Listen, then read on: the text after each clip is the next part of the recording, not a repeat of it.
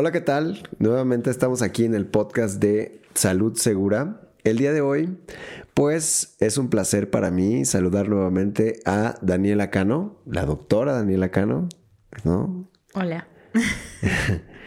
¿Cómo estás? ¿Cómo has estado? Bien, muy bien. Perfecto. Muy bien también. Pues aquí nuevamente para hablar de un tema relevante, al igual de todos los temas de los que hablamos, es como todo es relevante, todo es importante. Pero bueno, eso lo dejaremos entonces a su consideración. El día de hoy, después de haber hablado en un podcast previo que hice en solitario, eh, donde hablé de las relaciones interpersonales, toqué el tema que, de que quería hablar con alguien que, que, sintiera yo que entendía lo mismo de esta situación. Y hoy vamos a hablar de eh, las relaciones de pareja saludables. Es importante recalcar y lo quiero aclarar desde un principio, esto no es una guía, esto no es un manual, no son recomendaciones, no es algo que debas de hacer y no es algo que tampoco debas de tomar en cuenta para tu vida personal. Entonces, sin embargo, quería sacar este tema a relucir porque creo que es un tema que genera mucha controversia, ¿no? Controversia y pues siempre va a haber como opiniones diferentes, cada quien va a tener sus ideas de qué ayuda a tener una relación saludable. ¿Qué es una relación saludable? Y pues aunque no somos psicólogos, porque hay gente que va a decir, ay, no son psicólogos, ¿por qué están hablando de esto? ¿Por qué nos están dando tips? Eh, yo no, no estoy casada, entonces, este, pues tampoco tengo como esa experiencia, pero pues sí hay experiencia de una relación en pareja, de una relación de años, este, entonces... Pues ¿Cuántos años? Seis. ¿Seis años? Más de seis años. Sí, no, seis años.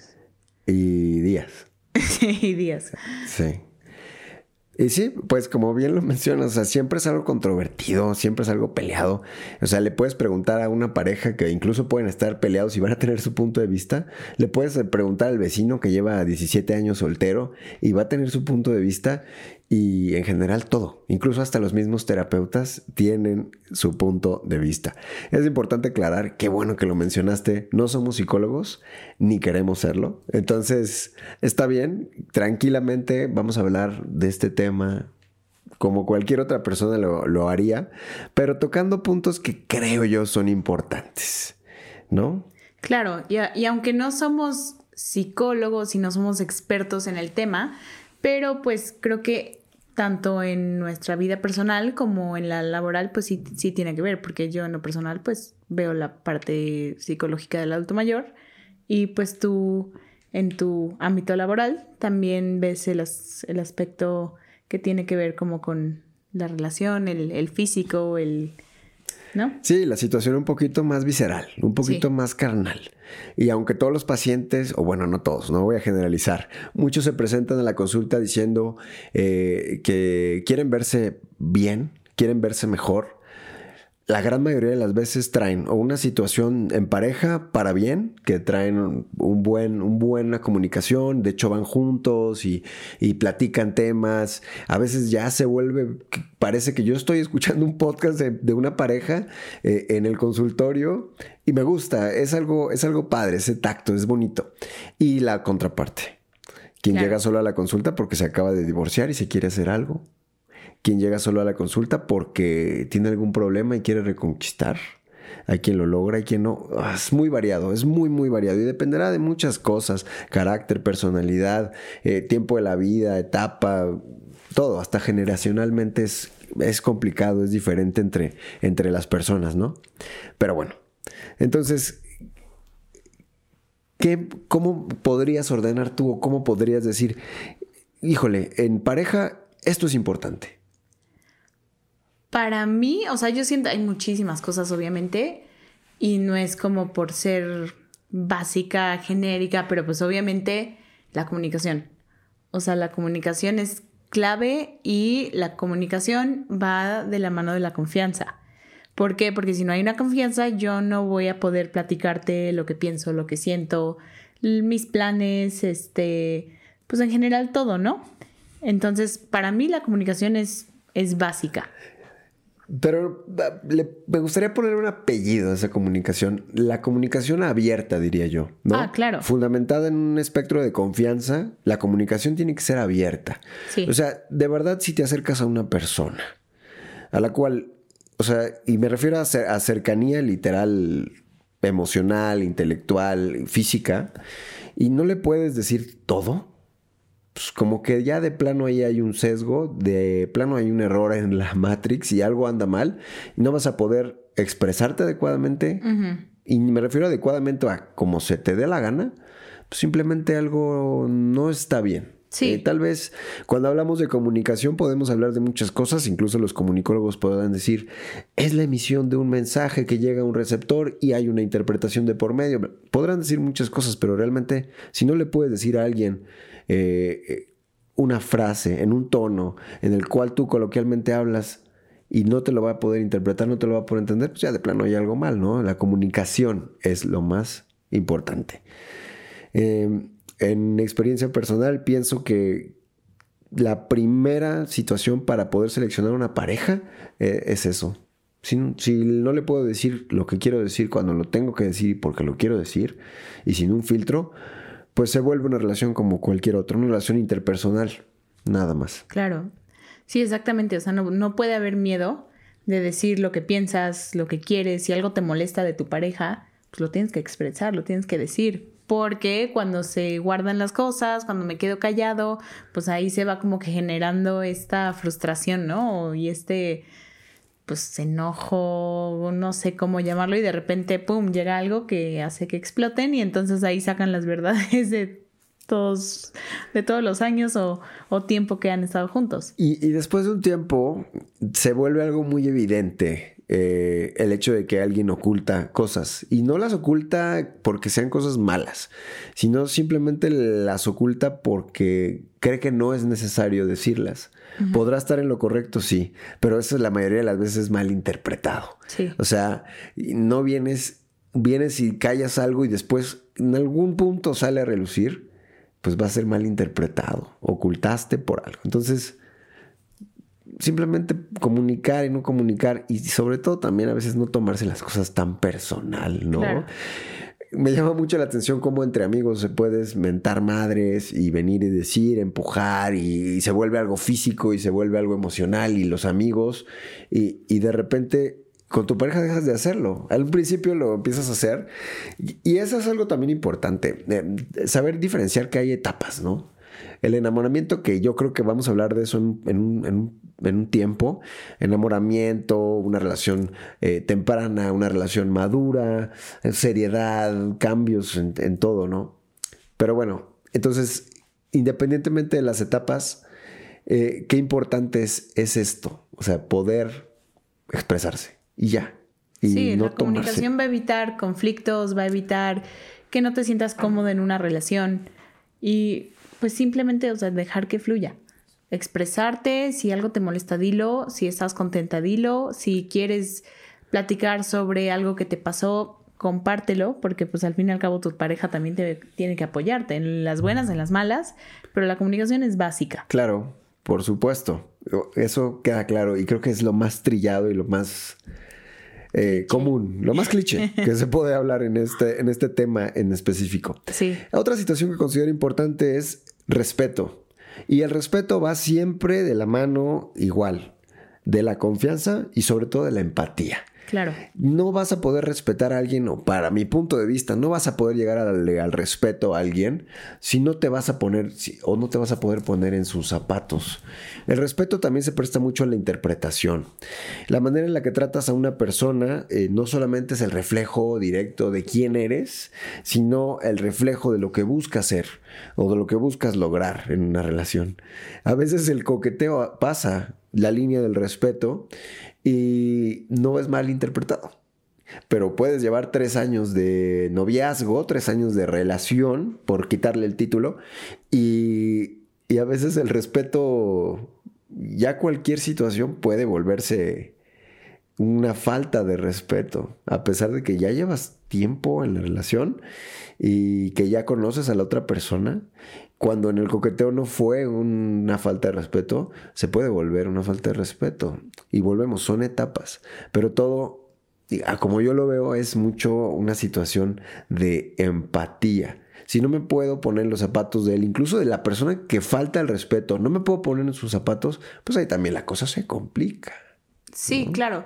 Y en cuestión del respeto, yo creo que, digo, al fin y al cabo, cuando estás en una relación y sobre todo una relación añosa, o sea, de, tiempo, pues claro que tu pareja empieza a ser tu amigo, ¿no? O tu amiga. Pero eso no quiere decir que la vas a tratar como vas a tratar a tus amigos, ¿no? O sea, no le vas a hablar con groserías, no le... Bueno, yo pienso que, o sea, hay personas que no, ¿verdad? Pero yo en lo personal siento que pues eso también es parte del respeto, o sea, cómo, cómo tratas a, tu pareja, los, las acciones que puedes hacer por, por, tu pareja. Y sí, aunque pueden ser amigos y llevarse muy bien y bromear y compartir actividades, pero no cambiar como el trato y no tratarla como, o tratarlo como uno más de tus, de tus amistades, porque siento que ahí también entonces se pierde mucho esa cuestión de como de, del afecto, de, de, la cercanía, de la intimidad, porque pues me estás tratando igual que tratas a todos los demás. Y pues yo en lo personal siento que esa es una de las razones, una de las quejas que, que la mayoría de las personas tiene, que es como, a ver, al principio era súper detallista, eh, no sé, hacía cualquier cosa como para quedar bien o impresionarme y ahora pues ya no, o sea, ya no hay ese detalle, ya no hay esa, ese trato especial que siento que es lo que normalmente te atrae a una, a una persona al inicio, ¿no? O sea, la etapa del enamoramiento que hablabas. Pero, aunque es inevitable que no se pierda, es parte del respeto. Claro, sí. Eh, ¿Qué digo? Para mi punto de vista nunca deja de ser un gancho. El gancho más, más honorable que uno hace antes de una relación de pareja, ¿no? Empezar y decir, conquisto porque conquisto. Sí. Eso incrementa el ego, te hace, incrementa endorfinas, te hace sentir feliz. El simple hecho de saber que otra persona, ya, por decirlo de una manera coloquial y fea, cayó en tu red. O sea, ya conquistaste, ya tienes todo, y de repente gradualmente, eh, eh, bajo la capa del estamos evolucionando como relación, se va perdiendo esa situación. Y creo que ese componente de chispa y ese componente de locura siempre tiene que existir. No puedes dejar de sorprender. A tus amigos los sorprendes con cualquier N cantidad de cosas. porque no vas a sorprender a tu pareja? Es la persona con la que tú decidiste estar. Y otro paréntesis me gustaría hacer. Digo, no tampoco está, eso se puede abarcar a cualquier cosa. No solamente estamos hablando de una relación heterosexual, todo lo contrario. Relaciones en pareja saludables, o sea, a todo. O sea, y pasa en cualquier género. se repiten y se repiten. Me toca ver en consulta igual, a lo mejor a ti no tanto todavía estamos hablando de generaciones un poquito más conservadoras en tu punto. A lo mejor de vez en cuando, lo entiendo. Me toca ver a mí más mm, relaciones eh, en diferentes géneros o en diferentes combinaciones de género. Eh, y, lidian con problemas muy similares, muy parecidos y, y los conflictos ya no se ocultan, siguen ahí. Depende mucho del tiempo y también del tipo de relación y del tipo de carácter y personalidad de cada uno, pero siempre están ahí. Y, y eso nos lleva a la siguiente situación, resolver conflictos. Sí. conflictos siempre van a existir, ¿no? Y, y antes de, brincar a otro punto, es importante que el, o sea, tomar en cuenta que el respeto no nada más es el trato, sino respetar mis ideas, mis opiniones, mis decisiones, mis intereses.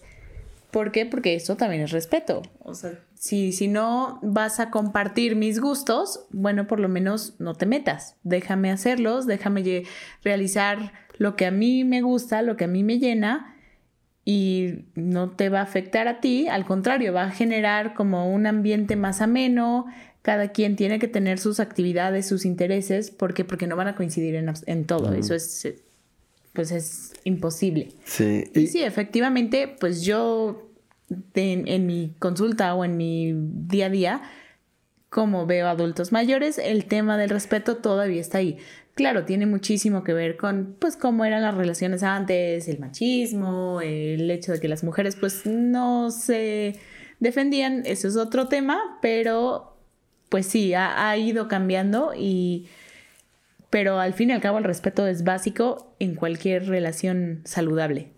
Claro, y volvemos a lo mismo. Se vuelve una situación muy generacional, pero también está este punto de, a ver, ¿dónde nos conocimos? No, pues nos conocimos en un antro, ¿no?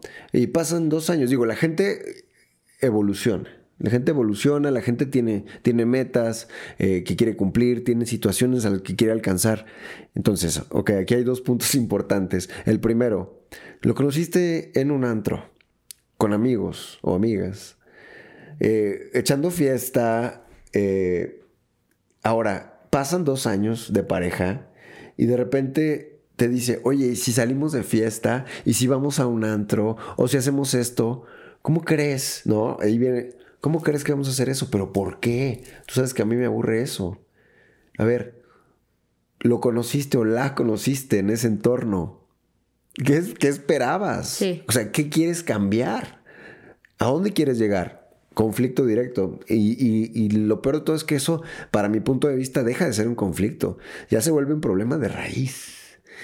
Eh, el hecho de que tus estereotipos de que la manera en la que tú eh, idealizas una relación, lo quieras arrastrar a una persona, es algo aberrante, es algo que desde mi punto de vista no es compatible con una relación de pareja. No, y no funciona. Yo me acuerdo que, típica frase de mamá, pero tanto mi, mi mamá como mi abuela siempre decían, o sea, la persona eh, a, la que conozcas y decidas estar con esa persona, no la vas a cambiar.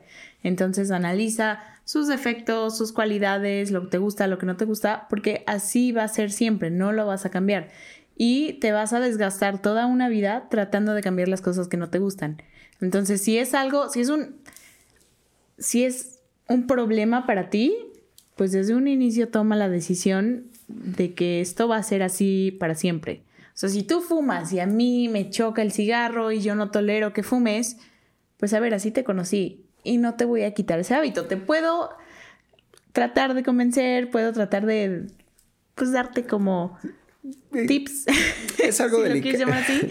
Pero, pues al fin y al cabo, así te conocí y yo no tengo por qué ni cambiarte, ni cambiar tu personalidad. Y esa es otra parte eh, clave para una pareja saludable. O sea, aceptar a la persona tal y como es. Así como no nadie quiere que lo cambien, o sea, yo en lo personal no quiero que alguien llegue y me cambie o cambie mis intereses o me diga qué hacer, cómo actuar, porque pues entonces estás modificando quién eres. Y una relación no se trata de eso, una relación saludable se trata de que te acepten como eres claro que siempre va a haber cositas que te molestan, pero pues la cuestión de una pareja es saber lidiar con esas, esa cuestión. Y siento yo que eh, una relación se trata de eso, ¿no? Aceptar. Y, lejos de aceptar, dejar que, que las virtudes y los defectos de la otra persona vengan y te peguen de lleno para que entiendas que, y regresamos a lo mismo, necesitas y te hace falta un poquito de empatía. Sí. Y, y Problemas, discusiones, conflictos, siempre va a haber. Los tienes con tus amigos, los tienes con tus papás, los tienes con tus hermanos, los vas a tener con tu pareja. Siempre, desacuerdos, problemas, conflictos, siempre los vas a tener. Pero si no tienes esa capacidad de saber de qué, a ver, ¿qué estoy haciendo mal? ¿O qué, qué, qué, qué estoy entendiendo mal? A lo mejor estoy, estoy cerrado, ¿no? Me hace falta un poco de apertura ¿no? para mí la resolución de problemas y la resolución de conflictos eh, vienen desde uno. Sí. Es una decisión personal. El conflicto va a llegar hasta donde yo quiero que llegue. Exactamente. Hace tiempo yo leí una frase que la mencionaban como el reglamento de los cinco, que decía que si lo que te molesta ahora no te va a importar en cinco años, entonces no vale la pena preocuparse ni cinco minutos. Y, es cierto, y eso siempre trato como de recordarlo cuando hay un conflicto, porque pues siempre va a haber conflictos, o sea, no hay parejas perfectas que nunca en la vida se, se, se, peleen, discuten, así sea por una tontería, pero yo en lo personal siempre trato de recordar esta frase y pensar, a ver, ¿vale la pena que me enoje porque esto mañana, pasado mañana, en unos días o en cinco años va a tener relevancia? Si lo va a tener, pues entonces es porque es un conflicto pues importante, ¿no? Y es algo que, que pues sí va a poner a prueba la relación y ya estamos hablando de algo mucho más fuerte, pero si es una tontería y nada más va a generar un conflicto en ese momento y ese conflicto pues te va, te va a provocar un problema interno, no vale la pena desgastarse y desgastar la relación. Y aquí pues sí, obviamente entra también la cuestión de la empatía, eh, obviamente la comunicación, porque pues tienen que aprender a resolver estos conflictos por muy sencillos o muy complejos que sean. Y algo bien importante, no, algo que siento que todos deberíamos tener en cuenta cuando tenemos una relación de pareja es, no existe la normalidad. Métete en la cabeza que no existe la normalidad. Ser normal, incluso ya desde decirlo, está mal dicho. La normalidad es, es, eh, es un parámetro y realmente los parámetros no tienen cabida en una relación de pareja. Hay, eh, todos tenemos trastornos psiquiátricos, todos tenemos, todos somos compulsivos, todos tenemos ansiedad, algunos tienen crisis de pánico, todos tienen eh, megalomanía, todos tienen delirio, en, o sea, en cierto punto, sin llegar a una situación diagnóstica que pueda llegar a, a necesitar o a meditar un tratamiento específico, pero todos tenemos hasta cierto punto por situaciones de la vida cotidiana y demás, eh, eh, estamos en esa línea en la cual coqueteamos con trastornos eh, psiquiátricos que van dentro de la línea de la psicología, ¿no? Y que están para ser psicoanalizados. No somos psicólogos. Es importante eh, aclarar eso, pero estamos en, en, eso. Todos tenemos ciertos componentes que nos hacen individuales y dentro de la individualidad de cada uno no existe la normalidad. Ahora, si tienes una pareja que le gusta bailar desnuda frente al televisor y de repente te causa un conflicto, pues algo vas a tener que trabajar porque pues esa es su normalidad y tu normalidad no es compatible con ella, ¿no? Entonces, digo, por poner un ejemplo, no es que nadie tenga ese tipo de, de gustos, pero, pero sucede. Entonces, pues ya de ahí algo anda mal, ¿no? Entonces, ese conflicto tal vez no lo vayas a poder solucionar porque es un conflicto tuyo y lo vas a tener que trabajar. Sí, pero ahí es donde tienes que decidir qué quieres trabajar, qué, estás dispuesto a, aceptar, con qué quieres lidiar y si quieres apoyar a la persona o no, ¿no? Que, que eso es otro punto como clave en, una pareja saludable, el apoyo mutuo. Eh, igual yo no estoy de acuerdo con tus planes o tus proyectos, pero si a mí me importa, o sea, si a mí me importa mi pareja, pues le voy a apoyar. O igual y no está tomando buenas decisiones y lo puedo guiar o le puedo dar mi opinión, consejos y demás, pero al fin y al cabo esa es una, forma de apoyo. Y también algo importante que yo eh, siento que es básico en, una pareja saludable es no olvidar o no dejar eh, tu individualismo. O sea, no dejar de hacer lo que tú hacías antes de conocer a esa persona, no separarte de tus amistades, de tus familiares y, no cambiar quién eres y tu personalidad por ajustarte a la personalidad de tu pareja. Que eso es muy común, yo siento que eso pasa todo el tiempo, como que tratas de, de cambiar tu forma de ser o tu forma de pensar para evitar conflictos con tu pareja, para tener como que una relación pues perfecta, ¿no? O armónica pero en realidad eso nada más causa más conflictos y sobre todo conflictos internos. Y si tú no estás bien, no puedes estar bien en una relación. Tú tienes que tener una salud, una salud mental lo más adecuada posible y estar bien contigo mismo antes de poder estar en una relación.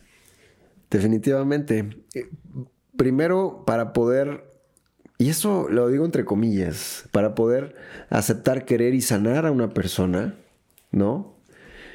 Tienes que aceptar, querer y sanarte a ti mismo. La relación en pareja, desde mi punto de vista, voy a ser muy reiterativo en esto, pero eh, la relación en pareja empieza desde uno y llega hasta donde uno quiere.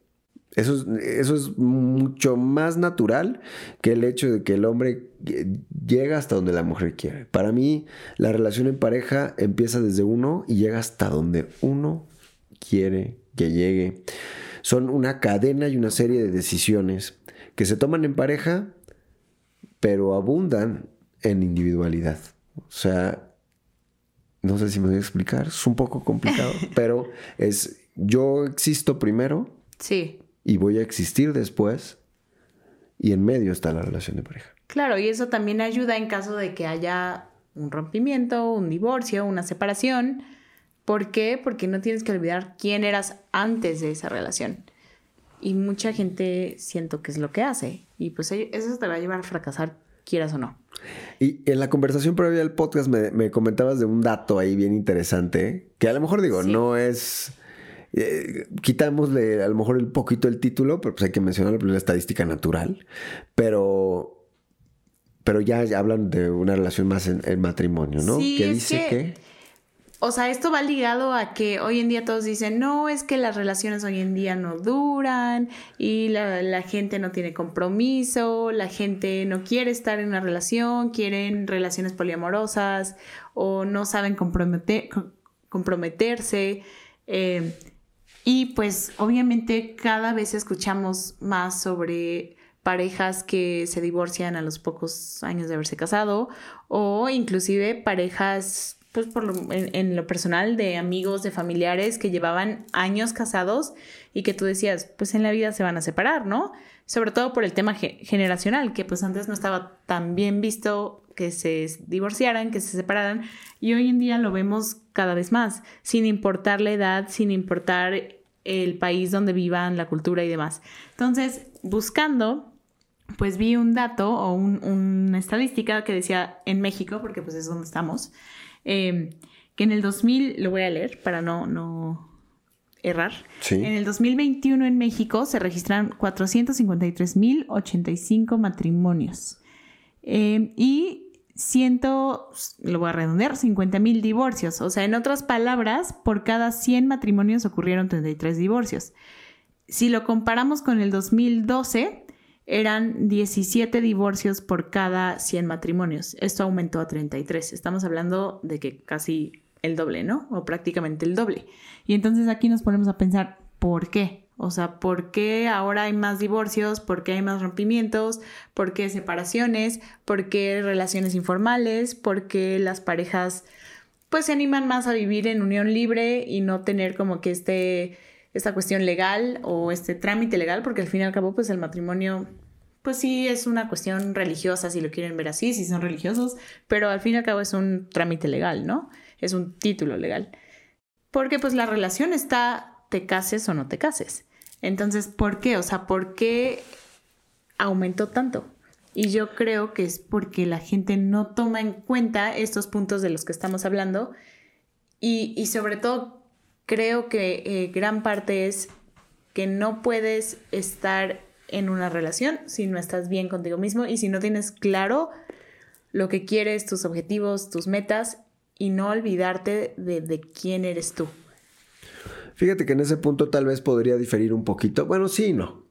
Porque, porque eh, Siempre he pensado que la sociedad, y bueno, por ahí hay algunos filósofos que lo marcan así, y no me voy a atañer el, título de filósofo, pero hay quienes eh, marcan que la evolución de la sociedad es simplemente un constante cambio cíclico y generacional. Es decir, la sociedad cambia porque somos generaciones completamente distintas, que eh, crecimos o nacimos en entornos completamente distintos. A quien le tocó la revolución industrial hace mucho tiempo, a quien le tocó la revolución, este, la revolución informática, a quien durante la adolescencia le haya tocado el COVID, le haya tocado alguna otra pandemia, como la que tuvimos de influenza H1N1, cambios grandes que generan cambios grandes en la sociedad. Y, afectan a las generaciones. Ya muchos han hablado de millennial, centennial, eh, baby boomers, eh, generación X, generación de cristal, y al rato van a venir generaciones como de cartón o de azúcar o cosas así. Pero básicamente es el cambio generacional. Entonces, sí, del 2012 al 2000, 2012 y 2014, creo que fueron los años que mencionaste, hay ya choques generacionales que sí marcan. Que mucho está con lo mismo de ahora, ¿no? Que, que, las nuevas generaciones, y no las nuevas generaciones, las generaciones actuales que están viviendo, que, que ocupan ya la fuerza laboral en nuestro país, eh, buscan cosas más fáciles, más rápidas, eh, más, más efectivas, buscan, buscan que todo sea como más rápido. Y lo, cuando las cosas son rápidas, no se alcanza un nivel igual de profundidad. Entonces, a lo mejor lo que para nosotros fue conocernos, eh, salir de date y hacer cosas, para las nuevas generaciones es como de que, qué hueva. Sí. Qué aburrido, eh, qué anticuado, no se hace. Es natural, es algo que va a suceder y probablemente como es un evento cíclico, en algunos años lleguen quien, no, es que nos tenemos que conocer, tenemos que volver a profundizar. Y los papás de esos de esos que ya están, van a ser los que hoy estuvieron de qué hueva. Mira, mi hijo ahora está socializando de más, ya lleva saliendo cinco veces con la misma chica, con el mismo chico, y mira, es algo cíclico, pero los puntos que tocaste fueron para mí la base, ¿no? Y por algo estamos en pareja, es literalmente el hecho del compromiso. ¿Qué tanto estás dispuesto a comprometerte? Con la causa, a ponerte la camiseta. Eh, muchos dicen que el amor más fuerte que existe es el amor a la madre. ¿Qué tanto se parece el amor de la madre al amor de tu pareja? Y no hablando en la situación de la profundidad y de la cercanía y de, la, y de esa situación, pero dejando a un lado el apego, ¿qué tanto estás dispuesto a comprometerte con tu pareja? Y no hablo de un título, ni siquiera de un noviazgo, matrimonio, eh, esas situaciones que incluso ahora para nuestra generación, que son los de treinta y tantos, ¿no? Que ahorita están como de que ya la gran mayoría de amigos que tengo ya no se quieren casar. O sea, ya están. Yo dije, yo como estudié medicina dije, yo voy a ser el último que se va a casar y volteo y ingenieros, abogados, licenciados, contadores. Pues, creo que de 30 amigos que éramos en la preparatoria, dos se han casado. Y uno de ellos se casó con mi compañera de la preparatoria. Entonces, es como, ¿qué pasa, no? Esa situación. Y también volvemos a lo mismo. Criticamos mucho a los que están en nuestra generación de arriba, es decir, los que están llegando a los 40, aquellos que sí se quieren casar, aquellos que quieren tener hijos, rápido, que quieren tener tres hijos, un coche rápido, coche para ella, coche para mí, eh, la casa, eh, trabajo seguro, eh, un salario firme. Situaciones generacionales. Afecta directamente las relaciones de pareja, pienso. Sí, totalmente. Sí, y, y por ejemplo, yo hablo con mis pacientes y muchas veces también por el tema del machismo que llegó a existir o que existió, que existe todavía, pues tengo pacientes que me dicen, si yo hubiera vivido en esta época, me divorciaba. Hubiera dejado a mi, a, mi, a mi esposo, me hubiera ido, no hubiera aguantado, eh, hubiera tenido el valor.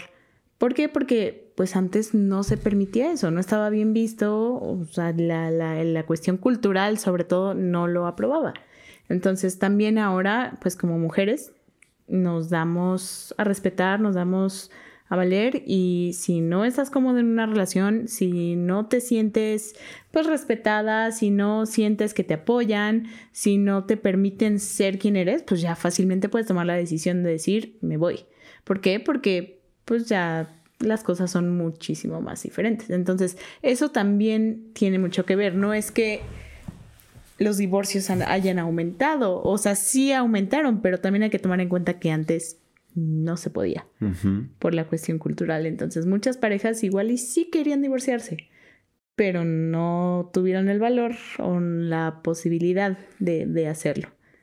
Entonces pues también hay que tomar eso en, en, cuestión de estas estadísticas que vemos. Claro, y a todo aquel que escuche eh, el podcast, que esté ahí escuchando, tomándose el tiempo, Eh, también lo mismo, o sea, no tomarlo personal. Esto es, es básicamente un resumen de cambios y generaciones y situaciones eh, psicológicas, situaciones eh, de todo tipo, ¿no? Que podemos llegar a alcanzar a tocar. Esto es algo, un espectro muy amplio. Estamos hablando, o sea, como dicen, cada quien habla a como le fue en el baile.